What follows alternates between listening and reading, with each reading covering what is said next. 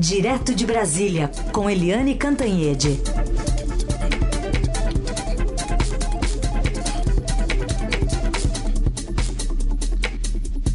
Oi, Eliane, bom dia.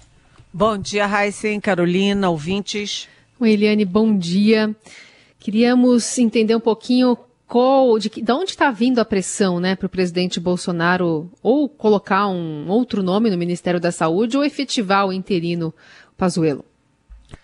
Olha, Carolina, Heisen, ouvintes, é, eu publiquei já tem, sei lá quanto tempo, acho que uns 15 dias, eu publiquei uma nota dizendo que o general Pazuello tinha se comprometido com o exército a voltar para o exército, ou seja, continuar na ativa, sair do Ministério da Saúde e voltar para o exército é, em dois, três meses. Ou seja, assim que a pandemia tivesse baixado um pouquinho, uh, que ele voltaria para o exército. Tanto que, como eu publiquei naquela, naquela ocasião, o Exército tinha feito as promoções e não tinha é, substituído, não tinha escolhido ninguém para vaga de general de, de divisão é, no lugar do Pazuello. Ou seja, todo o exército contando que o Pazuello não vai para a reserva, vai voltar para a tropa e sai do Ministério da Saúde.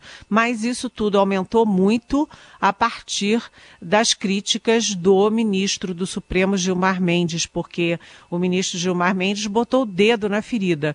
Ele extrapolou quando falou em genocídio, é, é, mexeu com as suscetibilidades nas Forças Armadas, falando que as é, as, os militares estão se associando a um genocídio, mas no fundo, no fundo, uh, afora este exagero, né, o Gilmar Mendes botou o dedo na ferida e falou um monte de verdade.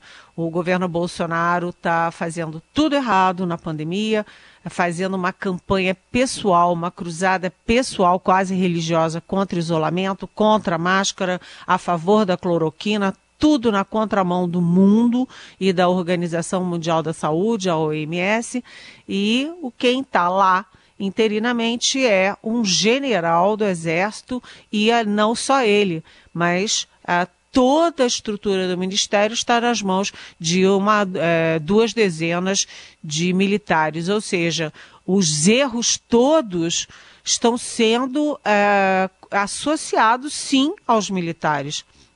E agora os militares estão ah, tomando duas atitudes. Uma contra Gilmar Mendes, porque ontem o Ministério da Defesa eh, formalizou a ameaça e entrou com uma representação contra o Gilmar Mendes pelo uso da expressão genocídio, etc., na, na Procuradoria-Geral da República, a PGR. Isso do lado político.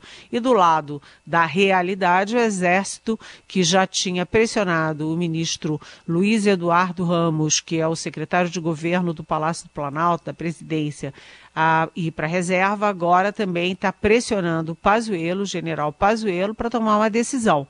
Enquanto isso, né, já comunicado, o presidente Bolsonaro procura um ministro da Saúde. É, pelas minhas informações, o governo está tendo muita dificuldade de encontrar nomes bons para assumir qualquer cargo. No Ministério da Educação teve uma profusão de nomes, nenhum adequado, acabou sendo um que é mais ou menos, né, e que ainda a gente está com os holofotes em cima para saber.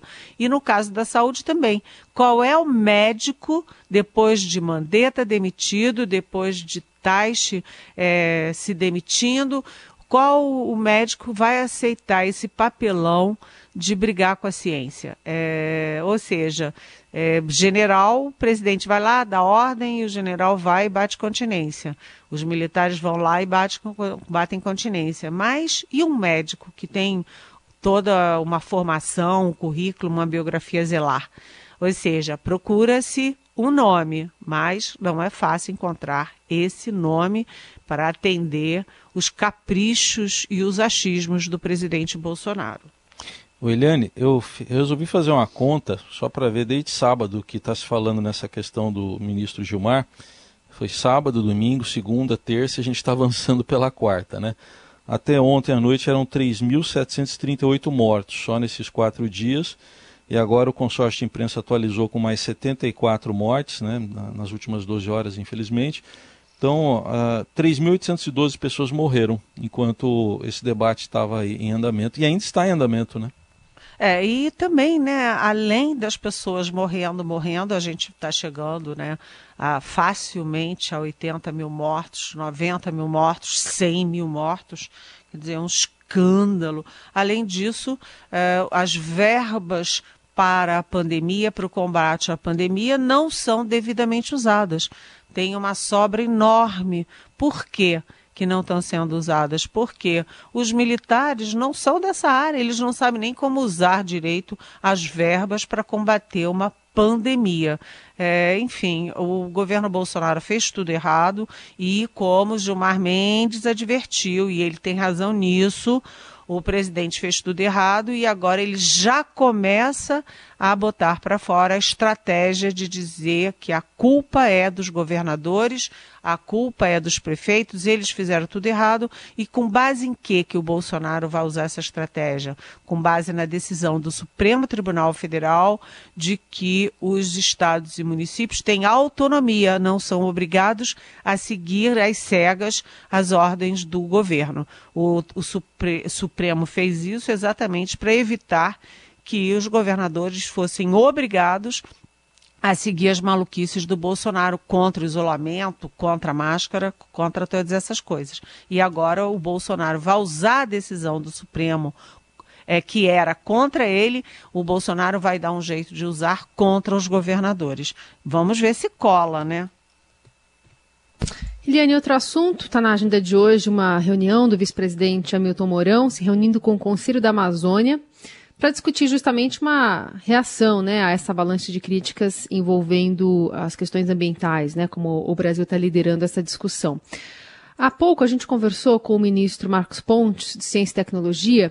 Ele reafirmou basicamente né, essa mudança lá na condução do INPE, a uma reestruturação que já estava planejada. É, alegou uma reação dos técnicos do órgão, né, que estão dizendo que está havendo um desmonte e uma estruturação paralela, né, que está podendo beneficiar a disputa pelo cargo de diretor, pelo Darkton Damião, alegando uma reação dos técnicos ao órgão ao medo de mudanças, né? Enfim, e, e propôs aqui é, a conversa na agenda positiva de como essas novas, essas novas tecnologias, equipamentos e satélites vão ajudar o, o Brasil a, a seguir em frente, né? Melhorando, por exemplo, o monitoramento da Amazônia. Apesar de o próprio presidente Bolsonaro e o ministro Ricardo Salles já ter minimizado, dizendo que esses dados são uma porcaria, enfim, descreditando esses dados do INPE, né?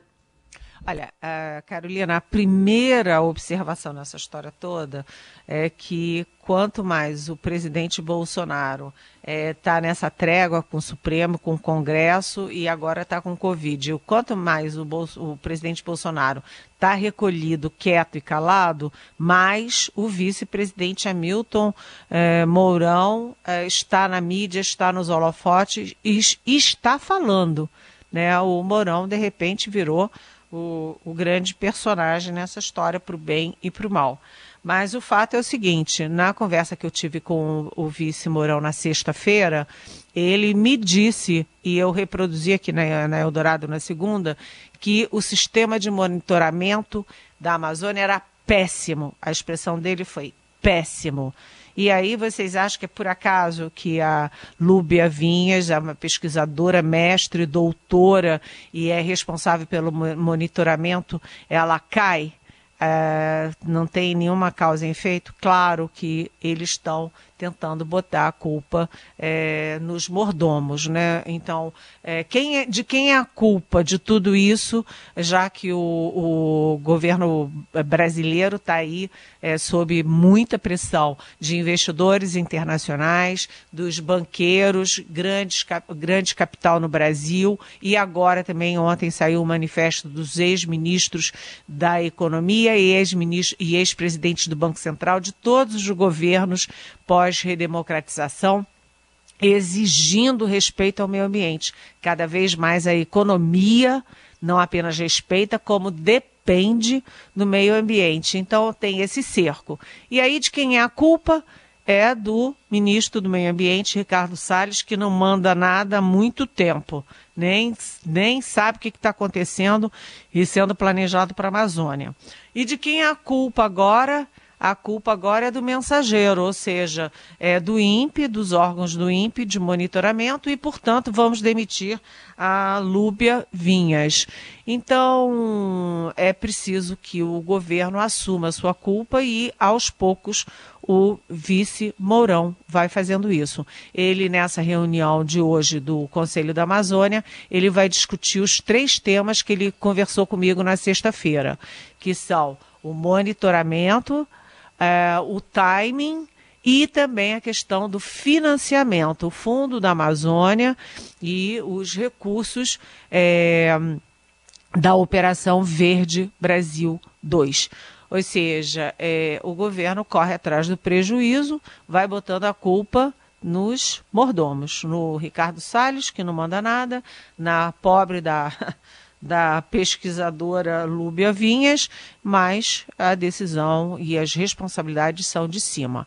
Então, é, hoje mesmo, inclusive, tem um artigo do é, ministro da Defesa, o general Fernando Azevedo Silva, re, reafirmando a, o compromisso das Forças Armadas com a nossa Amazônia. Ou seja, foi bom esse saculejo para ver se o governo acorda e evita que, uh, pela 14 mês seguidos, olha só, um mês atrás do outro, o desmatamento é recorde no Brasil, ganhando manchetes mundo afora. Eliane, quatro meses mais ou menos para a eleição presidencial americana. Os dados do momento são muito ruins aí para a reeleição do presidente Donald Trump. No Palácio Planalto, tem gente preocupada com My Friend? É, é verdade. Hoje, a nossa é, Beatriz Bula, que é a correspondente do Estadão nos Estados Unidos, é, faz um golaço, porque ela entrevista o John Bolton, que é o ex-secretário de Segurança é, do governo Donald Trump. E eu achei muito importante porque é, a entrevista da Bula não foi com um esquerdista, não foi com um democrata, não foi com um opositor. Foi com Joe Bolton, que é um conservador, muito, muito conservador, e que estava no governo Trump. E o que, que o, o John Bolton disse para Beatriz é, Bula? Disse o seguinte, que o presidente Jair Bolsonaro tem que abrir canais, pontes, comunicação com o Joe Biden que é o adversário democrata do Donald Trump. Uh, eu tenho conversado não apenas no Palácio, mas também é, no governo brasileiro, mas também aqui com o pessoal de embaixadas é, estrangeiras aqui em Brasília e o, a possibilidade de derrota do Donald Trump entrou no radar. É curioso porque há pouco tempo atrás a gente tinha como assim, certeza absoluta que o Trump seria reeleito. Mas o Trump comete tantos erros, ele se atrapalha tanto e ele faz tão mal a ele próprio e ele faz tão mal também aos Estados Unidos com essa política errática na pandemia, vai e volta, e ele critica muito a atuação do Brasil na pandemia, mas a dos Estados Unidos cá para nós não está tão melhor assim, com 67 mil casos por dia de coronavírus, meio fora de controle já, eu acho que já deve estar tá perto dos 140 mil mortos. Enfim, mas vamos ao que interessa, vamos ao foco aqui no Brasil. Né? Esse conselho do, do, do John Bolton é super importante porque o presidente Jair Bolsonaro fez toda uma é, um vínculo, não apenas Estado, está, é, Estado, ou seja, Brasil, Estados Unidos, mas fez um vínculo governo a governo, Bolsonaro-Trump, né? O meu amigão Trump, óbvio que a gente sabe que não é bem assim, mas o presidente acha que é e fala que é. E isso é perigosíssimo do ponto de vista de estratégia diplomática, porque se o presidente joga todas as, as fichas no Trump, se os filhos do presidente andam com o bonezinho da reeleição do Trump, isso irrita os democratas. E se os democratas ganharem? Como fica a relação do Brasil com a maior potência mundial e aqui na nossa região, quer dizer, região não, mas no nosso lado do mundo. Como é que fica isso?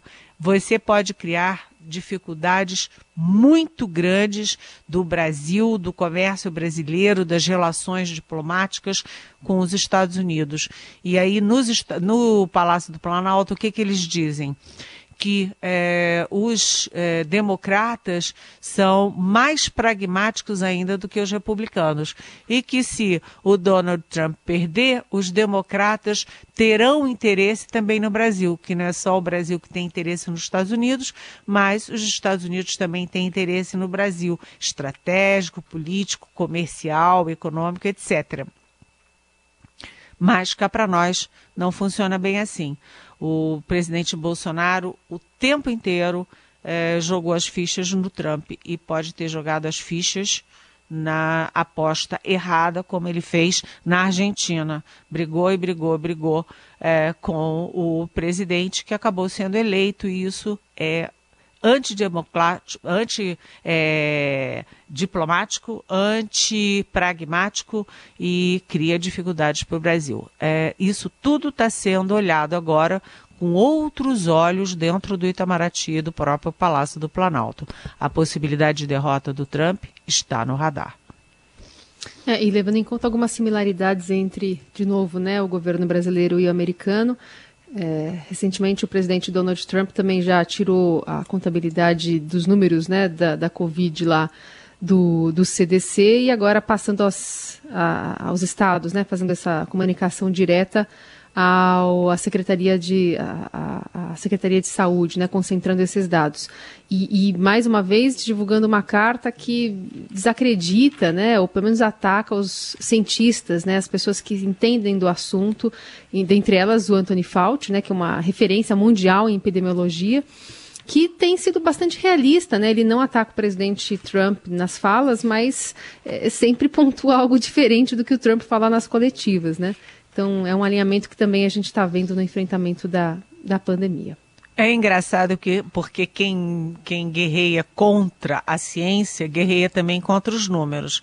Ah, não gostamos do que está acontecendo na Amazônia. Ah, então a culpa é dos números é, esse recorde em cima de recorde, vamos dar um jeitinho nisso. Demite o presidente do INPE, depois demite a, a pesquisadora responsável pelo monitoramento.